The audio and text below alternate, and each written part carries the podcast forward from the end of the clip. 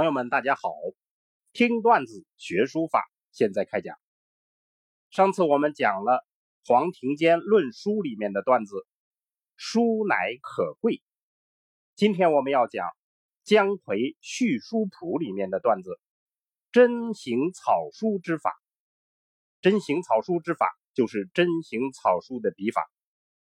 下来我们串讲一下原文：“真行草书之法。”其原出于重篆、八分、飞白、章草等，意思就是说，真书、行书、草书的笔法是原出于重篆书，也就是鸟虫书；八分书，也就是隶书；飞白、章草等这样一些古代的书体。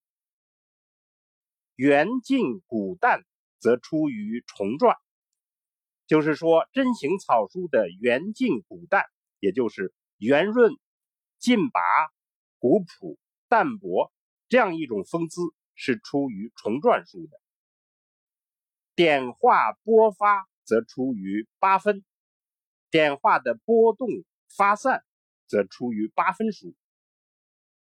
转换向背则出于飞白，转折变换相向相背。这是出于飞白书的，简便痛快则出于章草，简便痛快这样的特色，则是出于章草书。那么这里提到的古代书体的名字，包括重篆、八分、飞白、章草等，我们都在前面讲书法段子的时候提到过，大家可以回听一下当时的解释。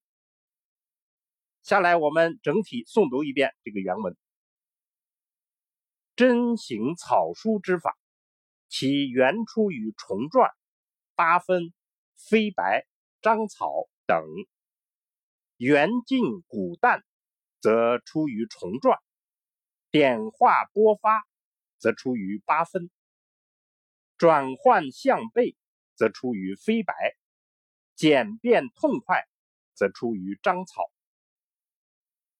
下来，我们做一个解析。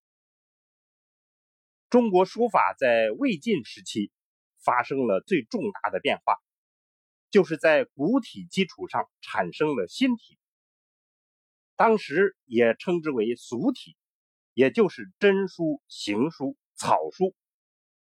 以前的以篆隶为代表的各种书体都被称为古体，新体是从古体派生出来的。必然带有古体的特征，这是一种正常的、普遍的文化传承现象。很多人经常忘记了这一点，而企图割断这种联系，或者忘记这种传承，这是很危险的。反过来说，我们如果有意识的学习、强调这种传承，大大有利于深化书法的内涵，增强其表现力。当今很多人功底不深，书法作品不耐看，其问题主要就在这里。姜夔是宋代的大书法理论家，又是才华横溢的艺术家，他的文学、音乐、书法成就巨大。他把自己的作品叫《续书谱》，就是要延续唐代孙过庭的理论巨著《书谱》。那么他对书法传承这个问题表述的是非常清晰而深刻，而且把这个话题作为他《续书谱总论》里面的核心话题。我们再来说一下姜夔的表述。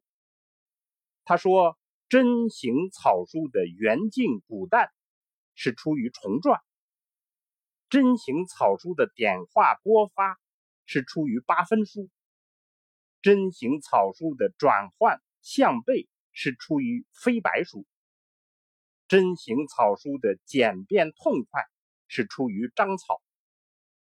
那么这种认识非常深刻，而且把握的非常准确，大家应该多多比较，深入思考。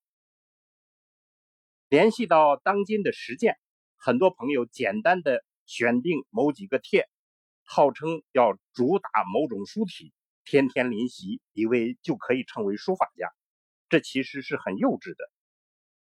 没有对书法传承的理解，没有汲取历史深厚的书法营养，没有形成自己稳健的一套思想认识，书法是不可能成大能的。所以，我们今天段子的结论就是：书法是一棵大树，枝叶茂盛，来自于根系发达。这个潜在的背景条件，如果不明白，就会误入歧途。好，听段子学书法，我们下次再见。